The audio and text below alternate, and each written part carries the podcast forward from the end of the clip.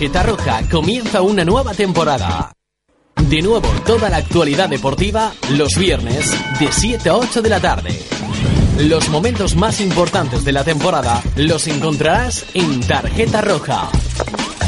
Hemos sido crueles, hemos sido sensibles, hemos sido emotivos. Tres opiniones, tres estilos, tres personas, tres tarjetas diferentes. Toda la información deportiva contada de una forma diferente. Los viernes de 7 a 8 de la tarde, saca tarjeta roja al partido. Únete al partido. No tengo más que palabras de, de agradecimiento, incluso con la tristeza que, que tenemos todos, jugadores, cuerpo técnico, dirigentes y sobre todo la, la, afición. Pero bueno, me siento orgulloso de los jugadores, me siento orgulloso del público, me siento orgulloso de representar a este club. Se verá que este año la, los números en casa no han sido tan, tan buenos como fuera, pero eh, todos los equipos grandes que han venido al, al, Ciudad de Valencia han sufrido para ganarnos e incluso el Barcelona no, no, no pudo llevarse la victoria.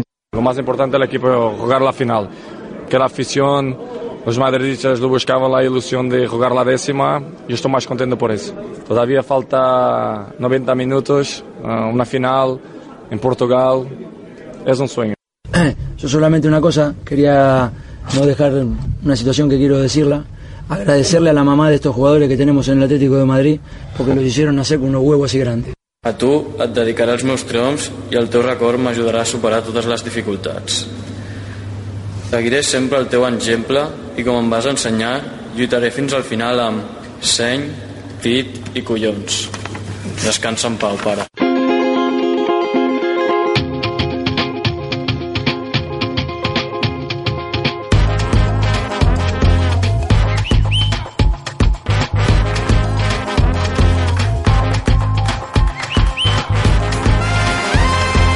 Muy buenas tardes, bienvenidos, bienvenidas a Tarjeta Roja, programa deportivo de la 105.7 de la FM, la radio municipal de Manises. Un saludo de Ramiro Calvo, quien les va a acompañar junto con el resto del equipo hasta las 8 de la tarde. Y hemos empezado, como siempre, con ese cóctel de voces de protagonistas de esta semana.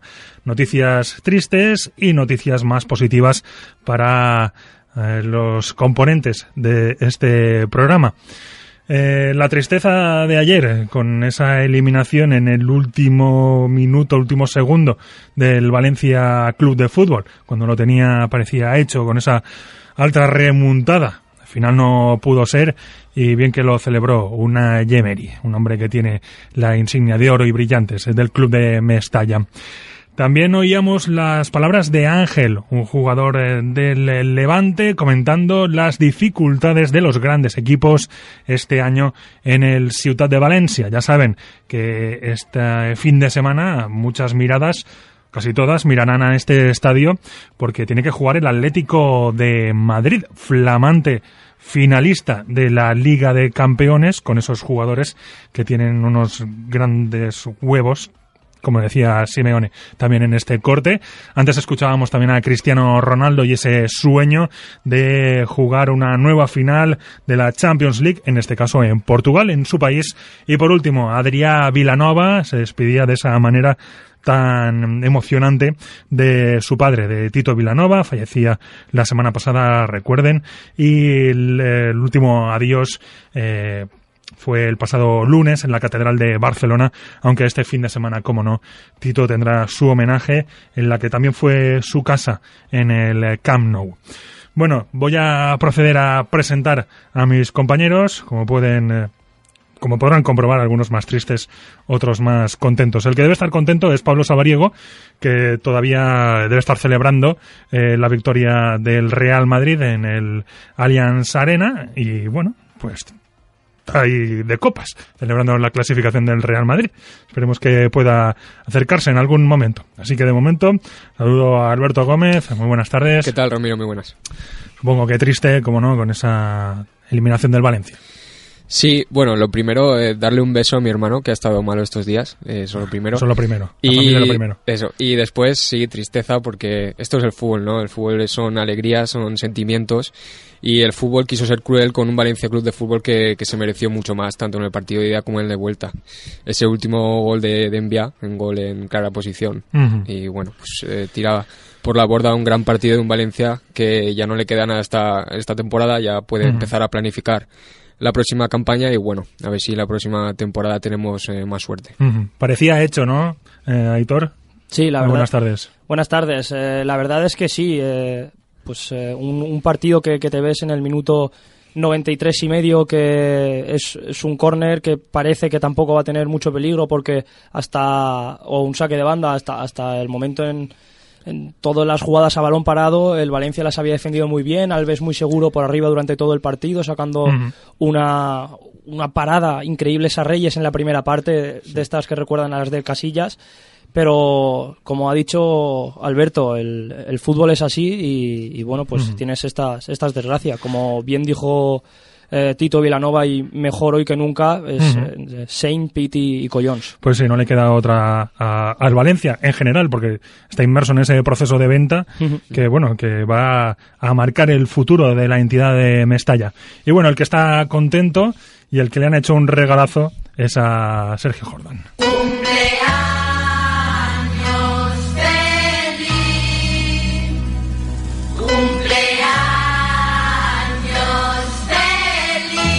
Bueno, Sergio. Regalazo, vaya, ¿eh? El Real Madrid se portó contigo de lujo, ¿eh? Muchas Eh, felicidades.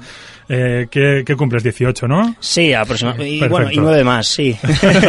Pero sí, 18 y nueve más. Muy bien. Yo contentísimo, la verdad. Bueno, siento lo de mis colegas valencianistas, que además casualmente estábamos mandándonos WhatsApps en ese minuto, hablando del programón, pero bueno, eh, sí, es un golpe desgraciado que tuvo el Valencia, fue superior. Y por parte del Madrid, todos son buenas noticias, son excelentes, porque haces un hecho histórico, ya no solo meterte por la final, sino porque ganas en Alemania y ganas Ujú. 0-4. Dando una imagen Buenísima, sí. Además, de verdad, sobre todo yo creo que fue a lo mejor una lectura táctica poco acertada de Guardiola. Está también mm, a veces feo decirlo después del partido, ¿no? Y le meten dos goles a balón parado, pero yo creo que ni en el de ida ni en el de vuelta planteó a lo mejor un sistema en base a jugar contra el Madrid. Simplemente planteó su sistema de, de siempre.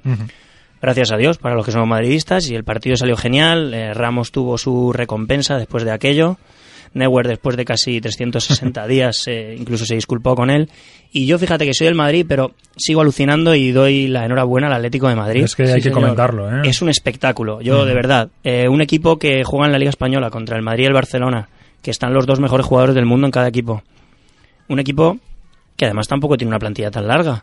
Pero es que va líder en, en- en primera división a falta de tres jornadas. o Está sea, a seis puntos de ser campeón. Nada, eh, y tampoco tiene partidos complicadísimos. Solo el del Barcelona y el Barcelona a lo mejor ya no se juega nada en el último partido. Y luego has eliminado al Milan, ¿vale? No es el mejor Milan. Eliminas al, al Barcelona, que era el que dominaba en Europa estos años. Y ahora eliminas al, al- Chelsea. al En su casa. de Mou. No sé, y les metes 1-3 y jugaron de categoría. Un partido importantísimo que podríamos decir, no tienen experiencia, tal. Genial, me parece que es un año increíble y no me sorprendería nada que pudiesen hacer un doblete, ¿eh? y yo soy del. Madrid, pero es que va a ser una preciosa final y Va a ser final una, española. una gran final el 24 de mayo en Lisboa. Además, una ciudad cercana, Sí. que no hay que hacer un desplazamiento muy, muy largo. Yo reconozco que me estoy mirando por mediante un contacto Ujú. que conoce un familiar de Mario Suárez y si, si todo va bien, una pequeña locura y, Bueno, bueno, y nos vamos a Lisboa. ¿eh? vivirlo, Hacemos un indirecto si queréis desde allí, ¿sabes? Todo, todo es cuestión de hablarlo con las instancias superiores y, y pedir los permisos eh, correspondientes. Bueno, hechas las presentaciones, ya saben que es habitual que empecemos con los horarios de esa primera división.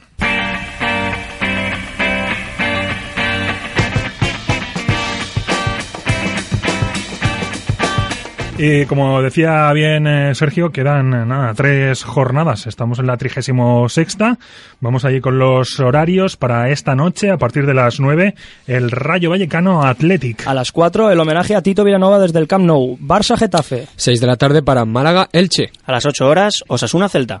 Y para las 10, Valladolid Español. Ya el domingo 4 de mayo, a las 12 del mediodía, Almería Real Betis. A las 5 el partidazo del Levante Atlético de Madrid. A las 7 horas, Sevilla Villarreal. Y a las 9, Real Madrid Valencia. Y ya el lunes 5 de mayo, para cerrar esta vigésimo novena, eh, perdón, trigésimo sexta jornada del fútbol español, a las 10, Real Sociedad Granada. La clasificación, lo saben, líder el Atlético de Madrid con 88 puntos, como decíamos, a solo 6 de ser campeón. Ya veremos si el Levante le complica un poquito la existencia. Segundo, ahora mismo el Fútbol Club Barcelona con 84. Recuerden que el Real Madrid tiene un partido menos que jugará, si no me equivoco, el próximo miércoles. Será en Zorrilla ante el Valladolid. Ahora mismo el equipo de Ancelotti es tercero con 82 puntos.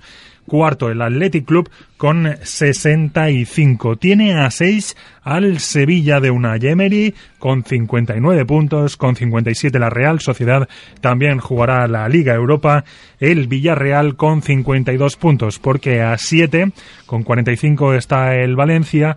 Quedan 9 en juego. Es un poco complicado que el conjunto de Pichi haga eh, la gesta ¿no? y, consiga atrapar al Villarreal. El Valencia es octavo.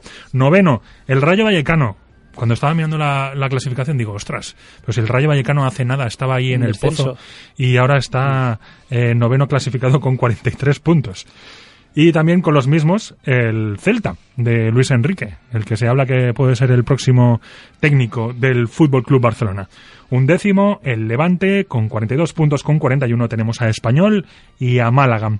En la zona de descenso, Almería, con 33 puntos, con 32, Valladolid, último, ya descendido, el Real Betis, ahora mismo tiene 22 puntos. La zona de salvación, con 35, Ahora mismo son los puntos que tienen Getafe y Osasuna.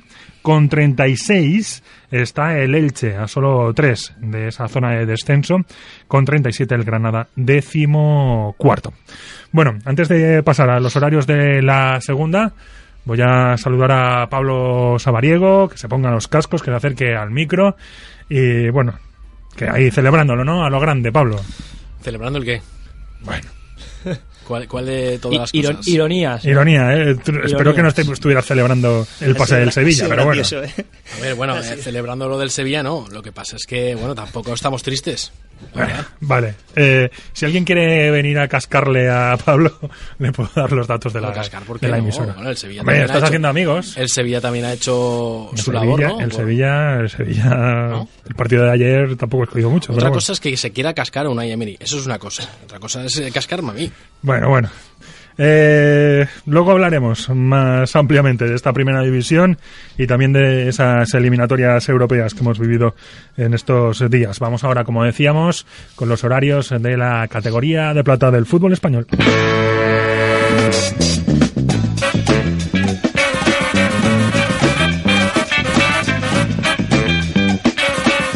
Llegamos a la 37 jornada de esta segunda división. Partidos para sábado y domingo, para mañana, a partir de las 6, la Ponferradina a la vez. A la misma hora, Alcorcón Sporting. 6 y cuarto para Lugo Deportivo. 8 de la tarde, Barcelona B, Córdoba. Misma hora, cierra también la jornada del sábado por la tarde, Hércules Murcia. Para el domingo a mediodía, el Zaragoza Las Palmas. A las 5 de la tarde, Castilla Jaén. 6 y cuarto para Mallorca e Ibar. 7 horas para Recreativo Numancia. Misma hora, Tenerife Girona. Y cerramos esta jornada de la segunda división a las 9 con el Mirandés Sabadell. Líder en solitario el Deportivo de La Coruña, 63 puntos, con 59 el Eibar, los dos subirían directamente a Primera División. El Fútbol Club Barcelona B es tercero con 57 puntos, no puede jugar el playoff por el ascenso, así que lo disputarían estos cuatro equipos. Tenerife con 54 puntos, los mismos que tiene Las Palmas, Sporting con 53, con 52 el Recreativo. Eso sí, está empatado con el Real Murcia, que es octavo con esos mismos 52 puntos, con 50 Córdoba y Sabadell, con 49 Lugo, con 48 Mirandés. Los cuatro equipos del descenso. Pues tenemos a Castilla, Hércules y Alavés con 41 puntos, con 40 al Girona. Y la zona de salvación con 43 puntos, el Jaén con 44, Alcorcón, Mallorca y Ponferradina. En esta división sí que ha habido alguna que otra sorpresa en la última jornada, por ejemplo, la derrota del Depor. Sí, un Deportivo de La Coruña que perdía en casa eh, de una manera bastante estrepitosa 0-3 ante una Ponferradina que nadie esperaba siquiera yo creo que eh, sacar un puntito, o sea que mucho menos meterle el, el varapalo que, que, se llevó el Depor. Imagino que Ferran quizás hubiera podido eh, aportar algo más sobre la derrota del Deportivo, pero bueno, eh, yo... Está en el Viñarrock, le deseamos que se lo pase muy bien. Uh -huh. estará, estará, escuchando en este momento el programa seguro. Seguramente, seguramente. Seguro. Sí. Pero bueno, yo, yo por lo personal y por, y por la afición de que todo el mundo sabe que tengo al Sporting, eh, para mí ha sido una jornada redonda, o sea, pincha, pincha Depor, Eibar y, y Recre empatan, el Tenerife pierde, Las Palmas pierde, el Murcia también creo que perdió. Al fin y al cabo, el, el, Sporting hizo lo que tenía que hacer, ganar, pero es que tenía que haber ganado varias jornadas antes ya. Vuelve a estar en playoff uh -huh. y, y, está a 5, a, a 6 puntos del, del Eibar, que, que son dos partidos, o sea que tampoco o sea, no hay que echar las campanas al vuelo, pero tampoco uh -huh. es, es, tan irreal el ascenso directo. Sí, ya era hora, ¿no?, de que el Sporting aprovechara una de las tantas oportunidades que le están brindando los equipos en esta segunda división. Luego, por la parte baja está el Hércules, que perdió en casa contra el Sabadell, un equipo que se crece mucho en la Nova Creu Alta y también comentar eh, la situación del, Barce del, Barcelona B, ¿no? Un equipo que no tiene ninguna meta porque no puede subir de categoría, pero a un equipo de como Las Palmas que está luchando por el playoff, el 2 a un 0 a 2 y ya son cuatro victorias seguidas para un equipo que va muy muy muy bien y un equipo que se nota que tiene mucho talento para un Barça que, bueno, ya está planificando la temporada y piensa en grandes grandes dispendios, pero yo creo que... Además, por, en... como ya podemos fichar. Sí, por eso, pero bueno, eh, yo creo que tiene muy buenos jugadores y debería eh, saber explotarlo un poco más, aunque uh -huh. es un claro ejemplo de los equipos que, que, sabe explotar su cantera. Además, que es lo que ha dado más resultados. Exacto. Mira la cantera, pero uh -huh. bueno esta directiva pues parece más interesada en gastarse los euros sí, del socio. Cierto. Eh, también el, el, Sabadell, que se está acercando también a la zona de playoff, ¿eh? Como sí. comentabas antes, este equipo... Pues... Sí, es un equipo que, que encadenó muchas eh, uh -huh. victorias seguidas en un tramo de, de, la temporada, luego se viene un poco abajo. Pero bueno, es un equipo, como te comento, que en la nueva Creu Alta se, se crece mucho. Tiene un japonés que es bastante bastante bueno, el chaval, Soltan Tanabe creo que es. Y bueno, es un, un, equipo que, que se lo cree y que bueno tiene 50 puntos y a ver cómo acaba esta temporada. Y también me llama la atención a mí la situación del Castilla, un equipo que empezó fatal, acordaros que siempre le costó incluso conseguir los sí. primeros puntos.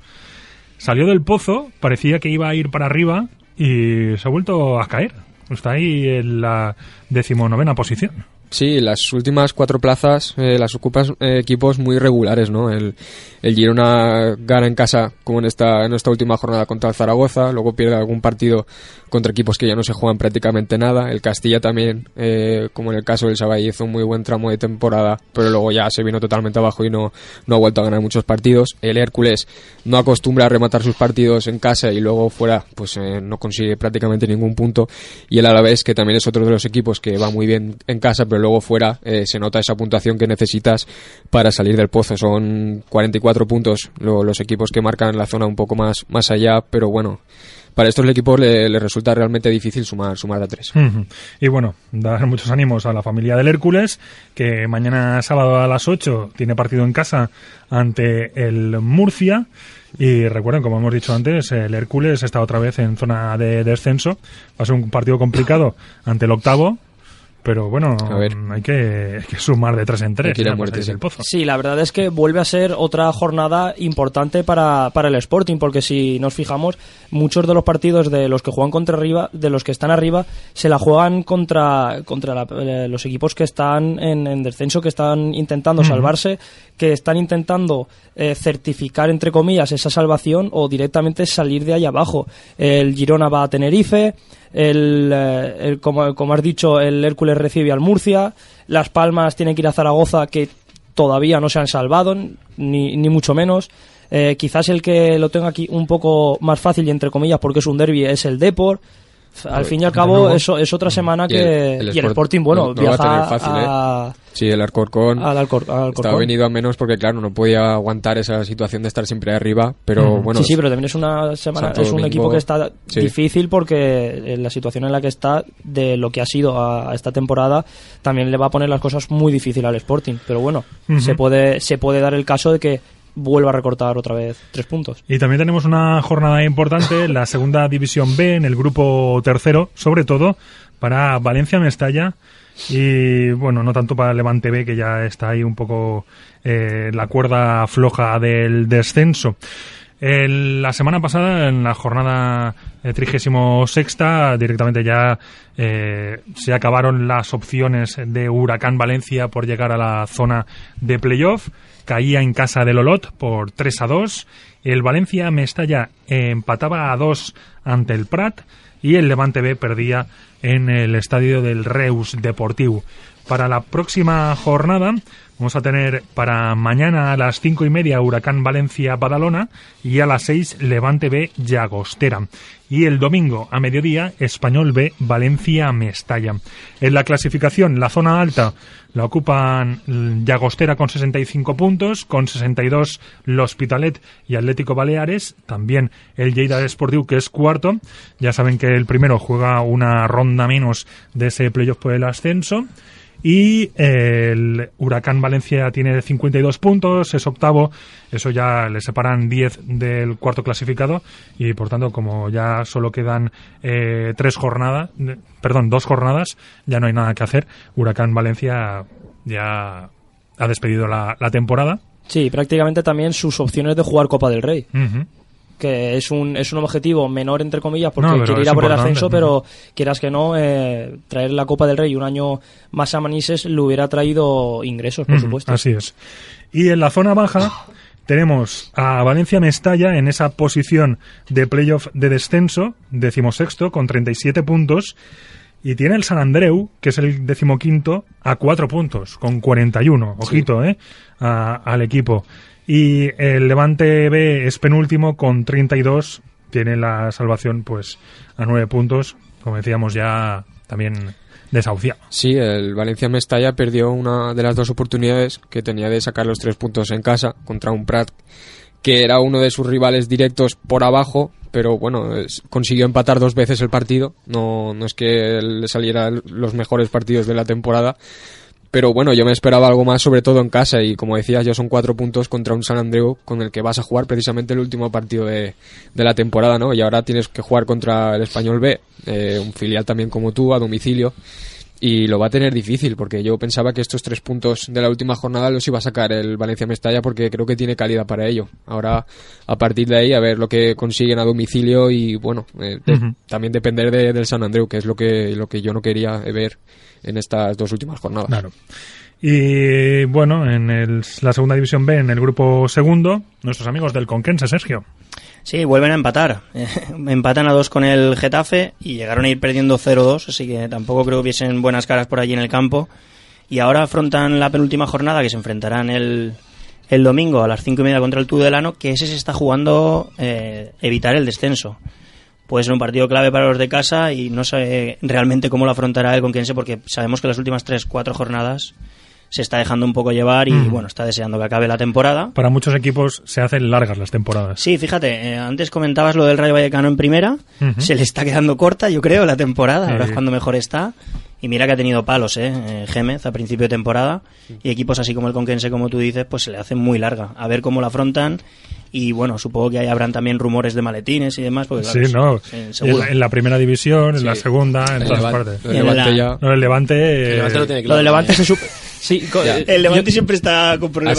Yo tengo, yo tengo amigos que son, que son del Levante, pero no que, que digan que son del Levante, sino que toda la vida han sido del Levante. Ujú. y, y dice que este partido que, que, eh, ya se sabe que, que está comprado, que el Atlético va a ganar allí, que a lo mejor Ah, hacen ¿sí? un poco de, de teatro, Bueno. en plan de que se, Pero- de, de riñas y tal. Pues, pero, pero llamadita de Florentino. Y ya está, y- mucho más pasta el Madrid. ¿eh? también, el Barcelona. también había una supuesta prima para los jugadores De de, todas Valencia formas- de 300.000 euros De- de si le conseguían ganar al De Atlético. todas formas, estoy seguro que cualquier jugador de la plantilla estará frotándose las manos por un lado o por el otro. Exactamente.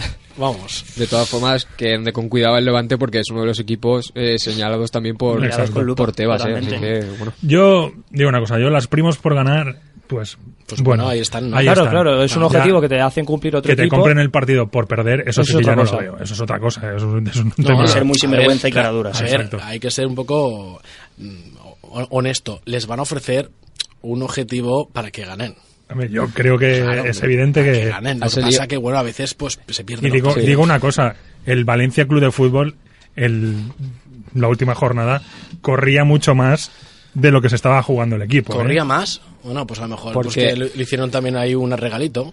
¿no? Y también A mi salido- parecer. Es posible. No, no, es, a ver, que es posible, ¿eh? que es posible.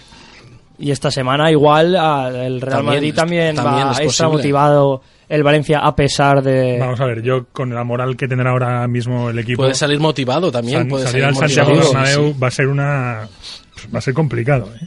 Sí, sí, eso, eso, eso estamos seguros de que, De que va a ser complicado. Pese, pese a la, pese a la moral, Sí, sí está claro que va a estar seguro que va a estar complicado. pese, pese a que salga la moral ganar la conforme liga, ¿no? está, pues Bueno. eh, va a ser todavía más difícil, pero claro, es la motivación de Bueno, fastidiarle pero- el ganar la liga pero- al Madrid y fastidiarle Si no- el posible si triplete. el Valencia es que no tiene ni que salir motivado. El que se está jugando un campeonato que ya está ganado es el Real Madrid. Bueno, luego- luego por el si lado del queréis- Valencia no creo que haya que ver mucho Bueno, más. yo lo que creo que está clarísimo es que el Madrid va a salir motivado. Bueno, luego hablamos de todo ello. Vamos a hacer una pequeña pausa y volvemos con otros deportes. Sents impulsat de la FM, RMM, amb tu i per a tu.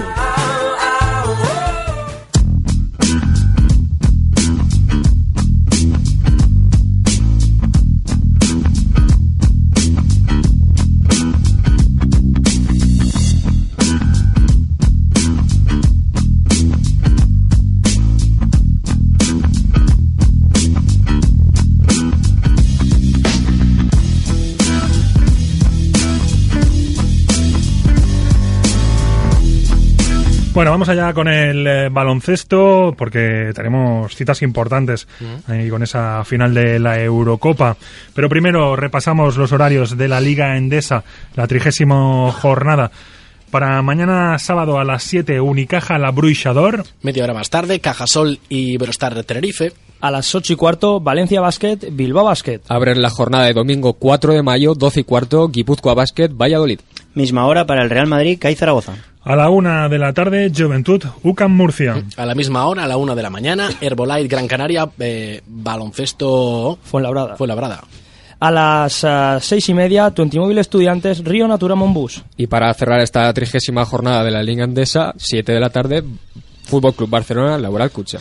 En la clasificación, el Real Madrid líder, ya no invicto, porque la semana pasada Vaya. el Valencia Basket le ganaba en el Palacio de los Deportes. El Valencia Basket es eh, segundo, con un balance de 26 victorias y 3 triunfos. El Real Madrid está con 28 y una derrota.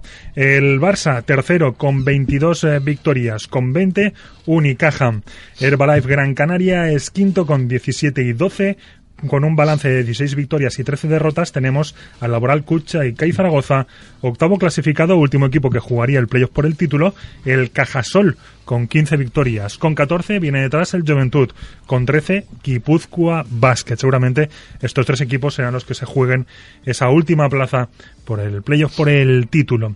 Ya ha descendido el Valladolid, la Bruixador con siete victorias también eh, lo tiene difícil porque el siguiente equipo en la clasificación decimosexto es el Twenty Móvil Estudiantes con 10 triunfos, mismo balance que UCAM Murcia.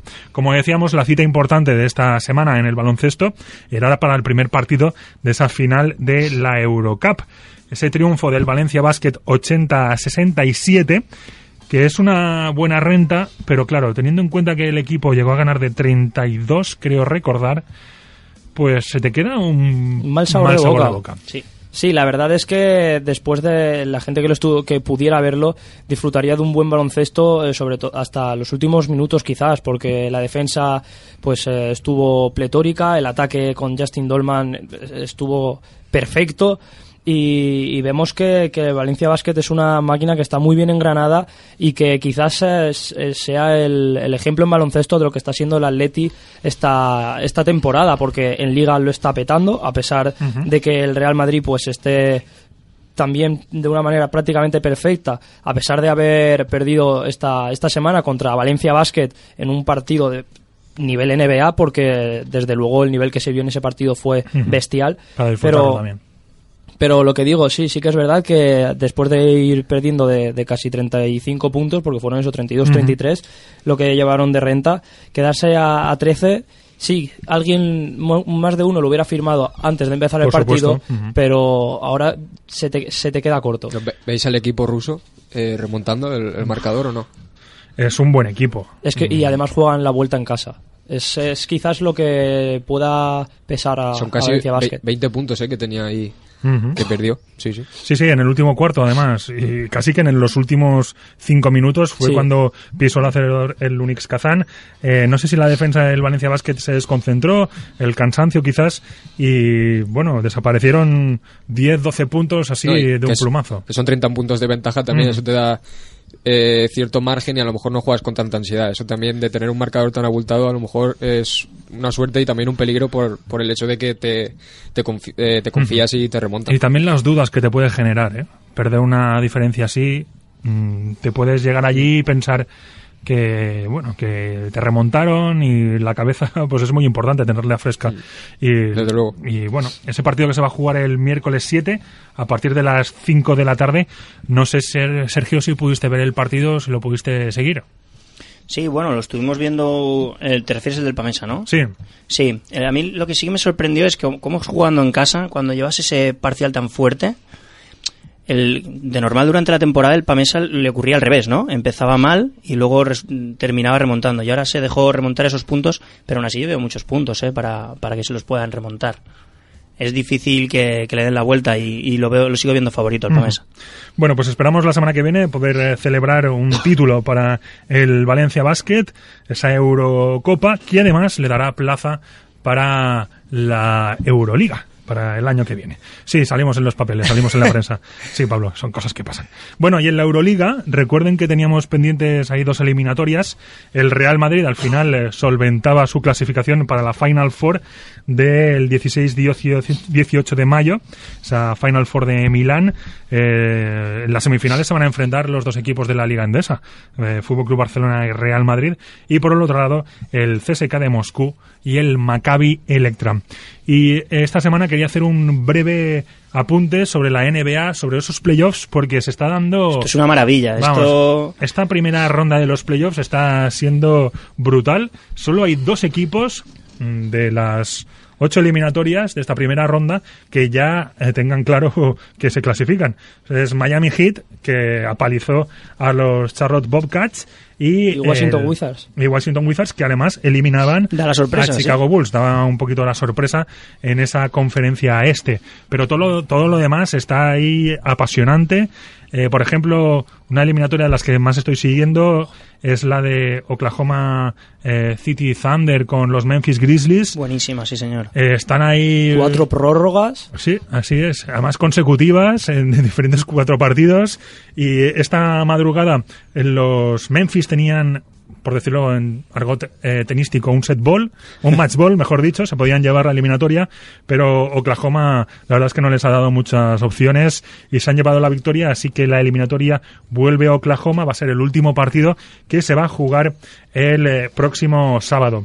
El próximo sábado hay tres partidos, los tres van a decidir quién pasa de ronda. Es el Indiana Pacers Atlanta Hawks, que también está empatado a tres, el Oklahoma City Thunder Memphis Grizzlies y Los Ángeles Clippers Golden Ese, State Warriors. ese último es el partido que, bueno, yo estoy yo esta eliminatoria la estoy viendo entera. Es un espectáculo porque son además los dos mis dos equipos favoritos y veo a un nivel a Stephen Curry espectacular de MVP.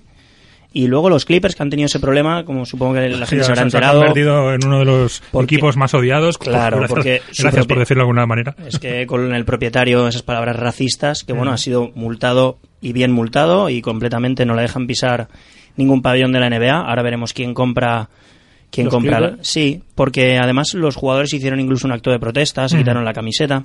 En todo esto en la NBA sí que es muy dura, ¿eh?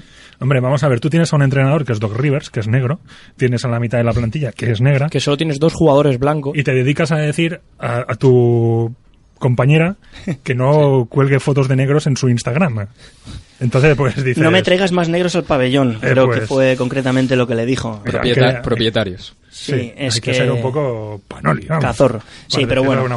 Y la verdad es que posiblemente estamos hasta los playoffs, que creo que no me la juego tampoco diciendo mucho, los más igualados de la historia, porque todos son 3-3, 3-2 Sí. y estamos en la primera ronda. Está siendo espectacular, la verdad, la NBA. sí. Quitando Miami, que es el gran favorito, pero también posiblemente le toca el, el equipo más, más débil del cuadro, pero es que San Antonio da las 3-2, tampoco está claro ahí quién, quién- no sé, el todo está muy igualado. La eliminatoria Indiana-Atlanta. Indiana, Sí. campeón de, De su Indiana, claro, conferencia.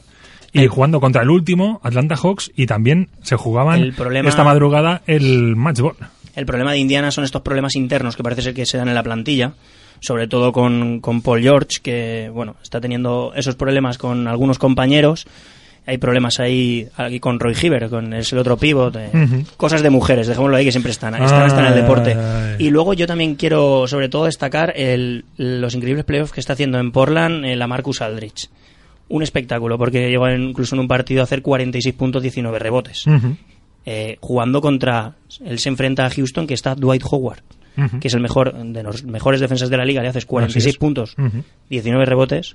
Un espectáculo y la verdad que están apasionantes los playoffs. Yo recomiendo ¿eh? eso de madrugar o verlo después. Yo, ¿Tienes algún favorito, Ramiro? ¿Te la juegas? Yo lo veo todo muy igualado. No, No Sí que está igualado, ¿eh? No tengo, no lo tengo nada claro. Eh, Pienso que los Miami Heat llegarán a la final. Y por el otro lado, pues, no sé, San Antonio Spurs.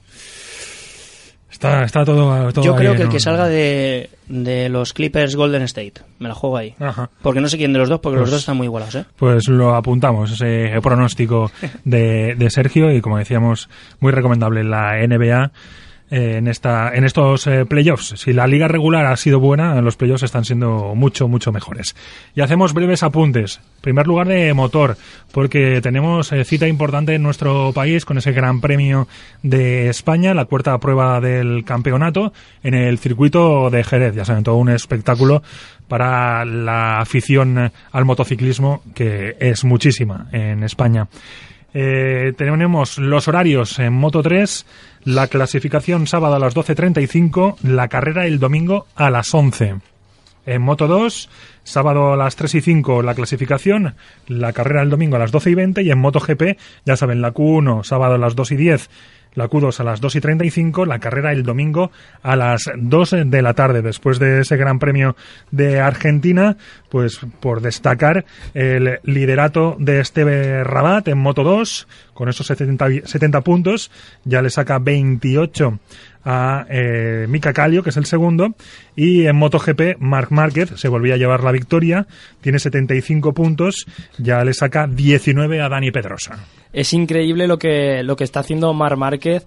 El piloto yo creo que es el más joven de la historia en ganar las tres primeras carreras en, en un gran premio en, en- de MotoGP. eh, más luego que ahora viene a Jerez, que sí que es verdad que es un circuito que se le da muy bien a las Yamaha, pero que bueno, que viendo el nivel que está dando Mar Márquez, va a ser también muy, muy difícil de, de batir en esta prueba. Es que está, es- está siendo el, el hasta, hasta esta temporada eh, Vettel de, de la Fórmula 1. Es Además que que la, la semana pasada no tiene ni un pero. no tuvo casi problemas para adelantar a Lorenzo en una recta, se ve que la Yamaha le falta un puntito y al final hasta Dani Pedrosa adelantaba a Sí, Lorenzo y se quedaba tercero en Mar. Márquez incluso llegó a decir que posiblemente es una carrera aburrida, que incluso para él, para correrla, fíjate si iba sobrado el chaval. Bueno, pues eso ya... que se aburrió, dice.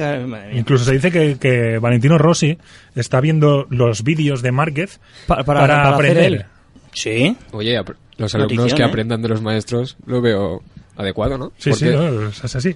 Y, Sí. y eso que Rossi está ha mejorado, está está en la pelea más o menos, no es como la temporada pasada o hace dos que estaba muy alejado, ahora está un poco ahí en la pomada, pero bueno, está ahí aprendiendo de Mar Márquez. También es verdad que Jorge Lorenzo la primera carrera se va al suelo Sí, en la primera curva, la segunda pues tampoco tuvo mucha fortuna. Y, y bueno, pues ahí Valentino Rossi sí que ha sabido más o menos mantener el, Ujú. el- el pistón por lo menos para Así ser tercero. Y la lástima, la gran mancha, por llamarlo de alguna manera, es Álvaro Bautista esta temporada que se ha caído en las tres carreras. Es una lástima que el piloto español, que el año pasado dio buen nivel, y esta temporada pues no ha empezado con, con buen pie. Pues ya saben, a disfrutar este fin de semana de las motos en eh, Jerez. Además va a hacer buen tiempo, ¿qué más quieren? Y acabamos eh, con eh, balonmano. Tenemos la Copa del Rey este fin de semana. Se va a jugar en eh, Pamplona. Mañana a las seis y media tenemos la primera semifinal, el Betia Naitasuna contra Barça. Y también el sábado a las ocho y media, Freaking Granollers Huesca. Eh, la final se disputará el domingo 4 de mayo a las 5 de la tarde. También tenemos buenas noticias en balonmano en la Liga de Campeones.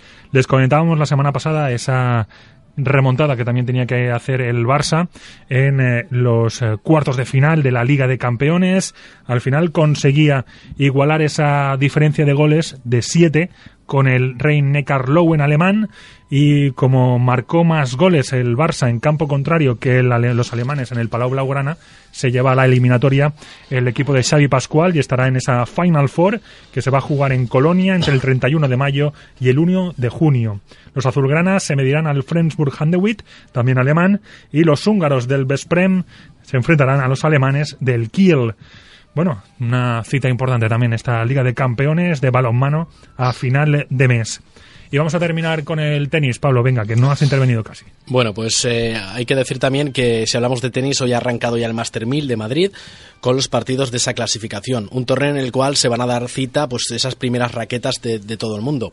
En categoría masculina hay que destacar a Rafa Nadal, Noka Djokovic, Stanika Warinka, Roger Federer y David Ferrer, entre otros. Y entre mujeres pues hay que destacar a Serena Williams, que luchará por el título contra Nan Lee, y Amneliska Radwanska, está bien dicho, ¿no? Sí. A mí me ha sonado bien, ¿eh? Simona, Simona Halep y Petra Esto... Eh, a ver, Esquitova entre otras. Sí, bueno, pues eh, un buen torneo el que se presenta este ATP 1000, este Master 1000 de, de, Madrid. ¿Qué te parece esta Agnieszka Radwaska? No la conozco, pero habrá que conocerla. ¿Cómo, cómo? Rad, Radwaska. Bueno, bueno, bueno. Torneo Radwanska. Dejémoslo estar porque este torneo es conocido por sus recogepelotas, que, que también es, es, un, es un dato ah, interesante. Que ha provocado mucha polémica también. Eh, será un torneo importante para un Rafa Nadal que lleva dos torneos cayendo en, en Creía que iba a decir la recoge pelotas. En, en cuartos de final eh, es el momento de que Rafa recupere en donde ha brillado siempre en tierra batida su mejor mm. tenis y como digo, perdió contra David Ferrer. Y bueno, a ver si Rafa Nadal eh, lidera ese número uno porque últimamente está jugando no tan como suele jugar él, tan, tan suelto de piernas y y como acostumbra a llegar todas las pelotas y a ver cómo se desenvuelve en este Master 1000 de Madrid. Y acabamos con el abierto de Portugal. Daniel Jimeno Traver buscará una plaza en la final ante el argentino Berloc y quien ya sabe que disputará el título de este torneo es la española Carla Suárez, quien se medirá a Svetlana Kuznetsova. Bueno, terminamos aquí este repaso a la actualidad. En unos segundos, nuestra tertulia.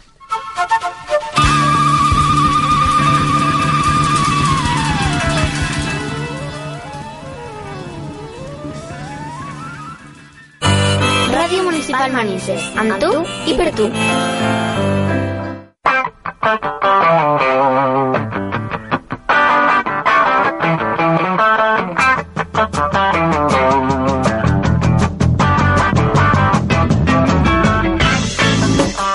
Bueno, pues 16 eh, minutos que nos quedan de programa que vamos a dedicar, como no, a esas eh, semifinales de las competiciones europeas de fútbol, la Liga de Campeones, la Liga Europa, esa final de la máxima competición del fútbol continental entre el Real Madrid y el Atlético de Madrid, que se va a disputar el sábado 24 de mayo. Empezamos por orden cronológico, por esa grandísima victoria del equipo de Carlo Ancelotti en casa del Bayern de Múnich, equipo entrenado por Pep Guardiola. Bueno, tenemos aquí a los madridistas haciendo el Bolt. Sacando pecho. Sacando pecho. Es que si no sacamos ahora pecho. Aunque, había muchos que tenían mucho. Yo, ¿eh? yo lo sé, Pablo. Y ya te dije que te lo dije por privado, te quiero, porque lo dijiste. Si, sacamos, relájate. Si sacamos aquí los cortes de, sobre esta eliminatoria, el primero, Sergio, estaba asustado. Asustadísimo, o sea, pero luego llega el, amigo Guardiola y me ha hecho esto y me ha hecho ver la luz. Porque de todas formas, te voy a decir una cosa. Últimas declaraciones de Pep Guardiola. Eh, pese a las duras críticas que he tenido esta semana, eh, declara que está más convencido que nunca de su filosofía de juego. Pues mira, yo eso sí que quiero hacer un, apunte y estoy de acuerdo. Em, sí que hay, que hay que diferenciar dos cosas cuando planteas los partidos. Una cosa es el estilo de juego, eso es algo en lo que te basas y yo me parece genial el estilo de juego de, de Pep Guardiola y es a lo que se refiere. Otra cosa es la táctica que utilices. Ahí es donde yo creo que es más debatible y es donde posiblemente se equivocó. Porque claro, él intentó sacar un jugador como Müller para tener a lo mejor más peligro cerca del área. Lo que pasa es que desajustas el centro del campo donde el Madrid precisamente es más poderoso. Pero ese pequeño cambio lo hizo provocado por esa ida que no hizo con Müller Exacto. Ah, Y lo hizo en casa pretendiendo, entre comillas... Remontar un partido, una No, y entre, Yo creo comi- y entre comillas callar algunas bocas. Porque él es el que se quejó, ¿verdad? Vas porque- por ahí. es- exacto, porque Müller fue eh, el que se quejó directamente por no jugar. Sí, es cierto. Y viene también provocado quizá por ahí y también lógicamente apoyado por el club y por las críticas que ha llegado a tener de por qué dejaba en el banquillo tanto a Müller como a Me Götze. extraña que Pep Guardiola se deje Yo creo, no lo sé, influenciar de esa no lo sé, pero que Pero bueno. son pequeños detalles que quizá Porque hay que decir, por ejemplo, que en el Barça, eh, por ejemplo, uno de los motivos que Turella ya se fuera del, Sí. del equipo es que no, no jugaba porque estaba Busquets, confiaba más en Busquets Sí, y sí. Yaya Touré decidió fue, irse se al. Manchester City, aunque le ofrecían también una pasta gansa. pedazo jugador. Pero Y ta- también otra cosa que, que yo creo que hizo mal Guardiola es poner a Tony Cross de pivote. ¿no? Claro, es sí, un jugador correcto. Es que es media punta. De talento eh, muy que es que ofensivo. quizá, tenía, tenía a Javi quizá- Martínez. quizá para, ese, banquillo. pasa- para esa posición tenía jugadores de mucha más eh, envergadura defensiva Javi Martínez, que, inclu- claro, que incluso poner a, a- Pero bueno, además, de todas formas, es que eh, son equipos que le vienen muy bien a un Real Madrid que, que se encierra bien, porque defiende muy bien el Real Madrid, y luego también sale muy bien a la contra con jugadores que son, eh, lo dicen siempre todos los equipos, eh, los jugadores más rápidos y letales a la contra. ¿no? Eso es lo que tiene que, que cambiar un Pep Guardiola que tiene un estilo fantástico, pero que tiene que saber jugar contra esos equipos. ¿no? Se le atragantan esos equipos que van muy bien a la contra, que prefieren dejar la posición al, a la posición al rival, y yo creo que a Pep Guardiola se le está atizando de- demasiado desde Alemania y desde España, y yo creo que tiene que cambiar un poco eh, el planteamiento que hace contra determinados equipos. Yo estoy muy de acuerdo contigo, pero muy de acuerdo en todo lo que dices y además es que el problema es que tú el- la mayoría de partidos los ganas en tu medio del campo. Yo creo que él estaba tan confiado de que el Madrid se iba a encerrar tanto que dijo, bueno, en el medio del campo voy a tener posesión, jugaré cerca del área. Pero es que si te das cuenta no fue así, no jugaron cerca del área. Ahí es donde el Madrid le gana en el medio del campo. Si tú dominar el medio del campo no quiere decir tener el balón, que eso es muy diferente. Y claro, Javi Martínez, si no lo pones para frenar contraataques al mejor equipo del mundo, Claro. pasa lo que pasa. Tus dos centrales son lentos y afortunadamente los dos goles vienen en balón parado, donde Javi Martínez, conforme sale faltando 15 minutos, el Sí. primer córner que hay también lo remata. No estuvieron nada expeditivos, dos centrales eh, correctos como Boateng y Dante, que precisamente no, no, les, no les sobran, no les faltan centímetros. Yo creo que les desbordó un poco. El primero, el, el primer, el primer gol que fue una sorpresa, eh, porque Sí. es un error defensivo eh, bestial. Y el segundo quizá viene también provocado por mm, prácticamente el mismo error, porque si, si lo vemos bien en las repeticiones, eh, están más pendientes de Cristiano, ¿no? de Cristiano Ronaldo, que incluso van tres jugadores a cubrirlo, tres, Es, es lógico. eh. tres, Ronaldo. bueno, y deja, eh, eh, eh, A Sergio Ramos. deja a Sergio Ramos de nuevo otra vez solo, y es que además remata a- Y Pepe creo que es el que además incluso la prolonga. Sí, O sea, estamos sí, la hablando de, de los tres más peligrosos del Madrid. Y, y hay que recordar que, lógicamente, eh, son jugadas que el Madrid este año está sacando mucho provecho. De todas maneras se vieron nervios porque incluso hubo dos ocasiones en las que Neuer eh, dejó la, la portería vacía. Sí, Ne- Neuer estuvo eh, fatal. Vamos, yo, yo es que creo que estuvo fatal. el Bayern de Múnich se pensaba que tenía que remontar un 5-0. Sí, Estoy eh, de acuerdo, claro, se sí. precipitó Vamos, muchísimo es con muy- ese es un, es planteamiento. un 1-0, eh, tienes 90 minutos, no te digo que sea fácil, Mm. pero bueno, tampoco tienes que eh, ver, salir ahí con todo también- a, a- a ganar. eh, También es quizá, hacer la machada. quizá también el primer gol eh, cayó demasiado pronto y le rompió todos los esquemas. También bueno, pero te entonces- puede pasar. Pero entonces Sí, sí, es no, que a, Guardi- claro. a Guardiola lo critican por no buscar jugadores más ofensivos, más verticales, y ahora los pone y a lo mejor le dicen que también eh, fueron muy ofensivos. Es que tampoco vas a saber cómo te va a salir el partido, ¿no? A lo mejor tú pones a Javi Martínez, que yo creo que era el jugador que debía jugar, y a lo mejor te meten cuatro igual.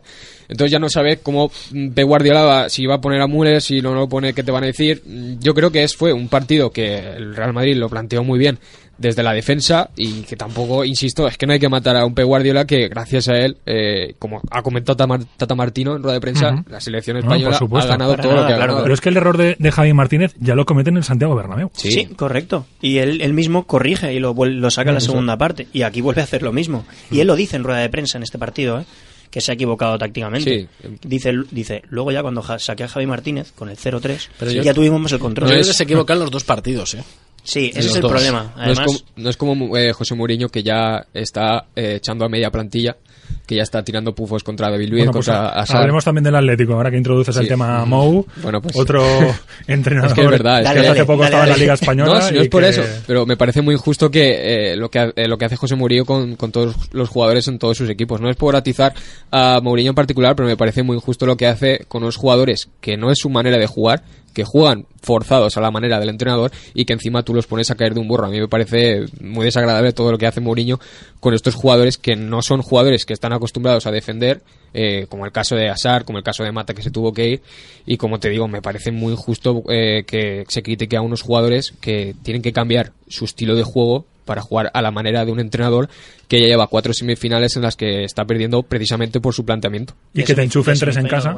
Por eso es que. Ni tú- más ni menos. Es que tú, eh, José Mourinho es un autobús continuamente y estás desaprovechando un talento eh, extraordinario porque tienes jugadores eh, como Eto que no lo sacas, te hace el penalti bueno. eh, Fernando Torres lo dejas solo contra, contra viento y marea. Tienes jugadores talentosos como Oscar, como Asar, que los haces correr como burros y no ir directamente al ataque.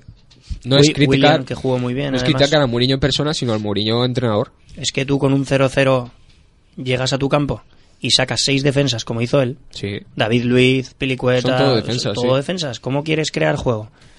Luego dice que, que quiere meter ganar 0-5. Sí, Pues sí. Va a ser bastante Y luego él critica siempre que no tiene delanteros, no tiene delanteros. Sí. Pero sin embargo, hace una semana Dembaba mete el gol que les clasifica.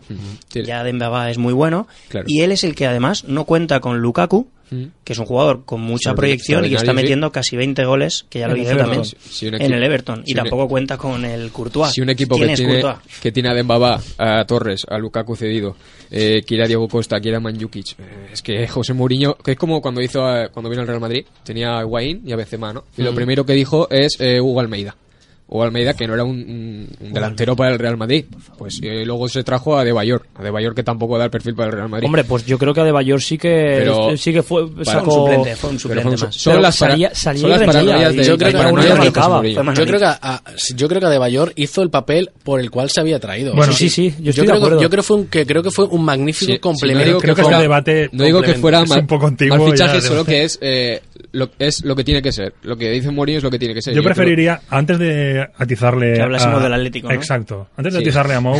Es lo prim- primero vamos la- a- la caña a y después lo felicitar suave. al Atlético de Madrid. Sí, sí, claro, y, claro. Y al, partido que hizo. Yo voy a, voy a soltar una lanza a favor de Mourinho. Bueno, pues todo, todo adelante. No, digo, porque estáis Sí. aquí atizando, atizando. Hay que recordar, hay que recordar que siempre lo que ha hecho Mourinho ha estado, ha estado mal y lo que están haciendo otros parecido a lo que hace Mourinho se está haciendo bien. Y yo creo que hay que recordar que tanto está bien y mal, tanto lo haga uno como lo haga otro.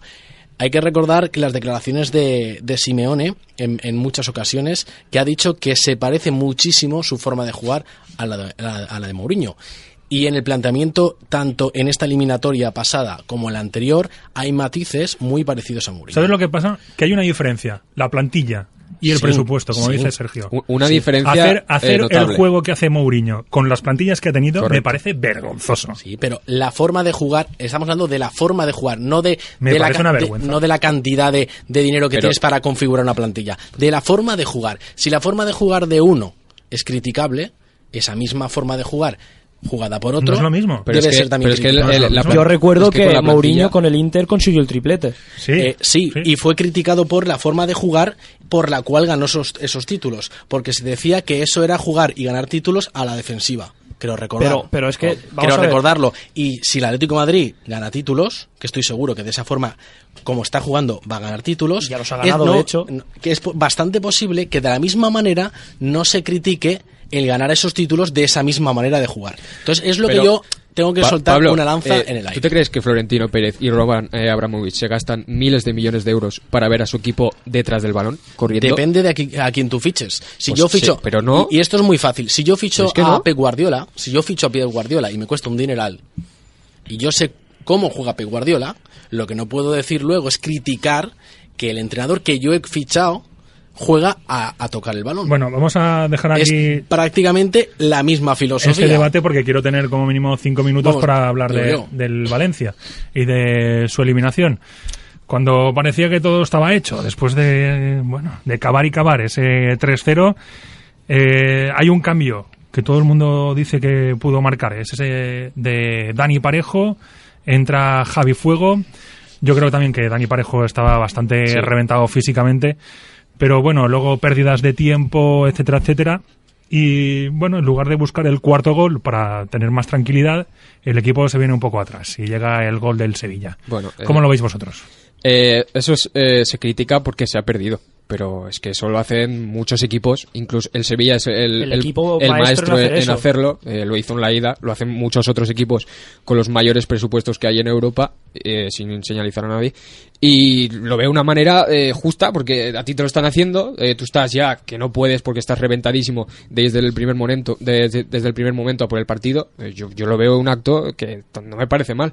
Es cierto que pues el Valencia eh, tenía arrinconado al Sevilla y debería de haber buscado el cuarto gol, pero bueno, las fuerzas fallaron, el equipo intentó eh, entrar en otro juego y el cambio de Parejo se critica también porque se ha perdido, porque Parejo estaba perdiendo muchos balones en el centro del campo y yo también veía bien sacar a, a Javi Fuego para que controlara el partido. Ya te digo que el fútbol muy- fue muy cruel y ahora se critican estas cosas porque se ha perdido, porque luego lo hacen otros equipos, se gana y es una maravilla de planteamiento. Sí, yo lo que pienso es que la manera en la que ha perdido el Valencia, pues eh, es lo que, lo que te muestra, como se está diciendo todo el mundo, es la cara más cruel del fútbol. Eh, remontas un partido a un Sevilla que está jugando a un nivel espectacular. Eh, remontas, Ese partido no, ¿eh?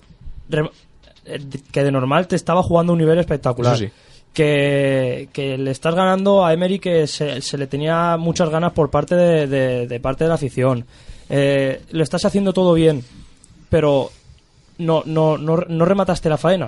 O sea, como, como bien has dicho, Ramiro, le hace falta, le hacía falta el cuarto gol, lo que hizo el Madrid en, en Múnich. Metió el primero, metió el segundo, y en vez de cerrarse, metió el tercero. Y en vez de cerrarse, metió el cuarto. Eh, sí que es verdad que lo que, lo que dice Alberto, quizás eh, lo que Pizzi pretendía era más que nada mantener el, el, el- el- el equipo, No- más que cerrarse, eh, controlar un poco más porque el, Sevilla se está abriendo porque había pasado a Gameiro a que Claro. cayera a banda izquierda y, Rakitic. y perdón a Rakitic, Rakitic, y, a, y Marco Marín por la derecha. Es que el, el Sevilla obviamente estaba, estaba subiendo a su equipo porque necesitaba ese gol. Y, y luego eh, el tema de hablar de árbitros, pues eh, haber marcado un gol más. Yo soy el primero que, que criticó al árbitro de la ida, que ese gol en fuera de juego es el que realmente ha eliminado al Valencia. Agua pasada ya. Pero bueno, al fin y al cabo, si no hubieras encajado este gol o si hubieras marcado uno allí, esto no te hubiera pasado. Bueno, Así que- últimas palabras porque nos queda nada, un minuto y medio. ¿Alguien quiere decir algo, Sergio, Pablo? Rápido. Hombre, yo, eh, quitando este partido, me parece la gran sorpresa que la Juve no se haya clasificado. Eso Claro, también es verdad. Es un yo, notición. yo lo dije y a mí no me pareció sorpresa que cayera la Juventud. A mí sí, porque es un notición. eh, no, marcó en, no marcó en su casa, jugándose en una eliminatoria como se la jugaba. El otro equipo se quedó con 10. llegó Para a jugar la final también en su casa. Sí. Sí, final. exacto, exacto. Es, es- esos también estarán dolidos, pero creo que de forma muy diferente al Valencia. Mm. El, el, el seguidor valenciano eh, tiene que realmente estar jodido, pero en realidad contento por su equipo. Porque la imagen que dio es muy, muy buena. Sí, sí. Ujú. Ahora veremos si eso sirve La- para que los inversores. Sí. La pregunta es, ¿por qué haces esta imagen aquí? Ahora. Bueno, Porque son los mismos. La ¿Y pregunta por de qué siempre. durante la temporada no has hecho lo mismo? esa es la Es pregunta. la de pregunta que acompaña al club durante Claro, toda la historia. Bueno, vamos a terminar con nuestra porra. He hecho así una mirada y diría, ese Sevilla-Villarreal me llama la atención ¿Sí? del domingo a las 7 de la tarde. Sí, y así que Pole- polémicos ambos, ¿eh? vamos allá. Sevilla-Villarreal, Alberto, Eh, 2-2. 2-2, Aitor, 2-0. 2-0, Sin rencor. Pablo, 2-1. 2-1, Sergio, 1-0. 1-0 a favor del Sevilla. Eh, yo le voy a dar un 1-1. Bueno, pues hasta aquí hemos llegado con nuestro programa de Tarjeta Roja en esta edición del 2 de mayo, con ese cumpleaños de Saca el Sergio. cava, venga, saca el cava. Vamos a, a celebrarlo. Sergio. Y nada, nosotros les esperamos la próxima semana. Esperamos celebrar la victoria del Valencia Basket en la Eurocup. Adiós. Adiós.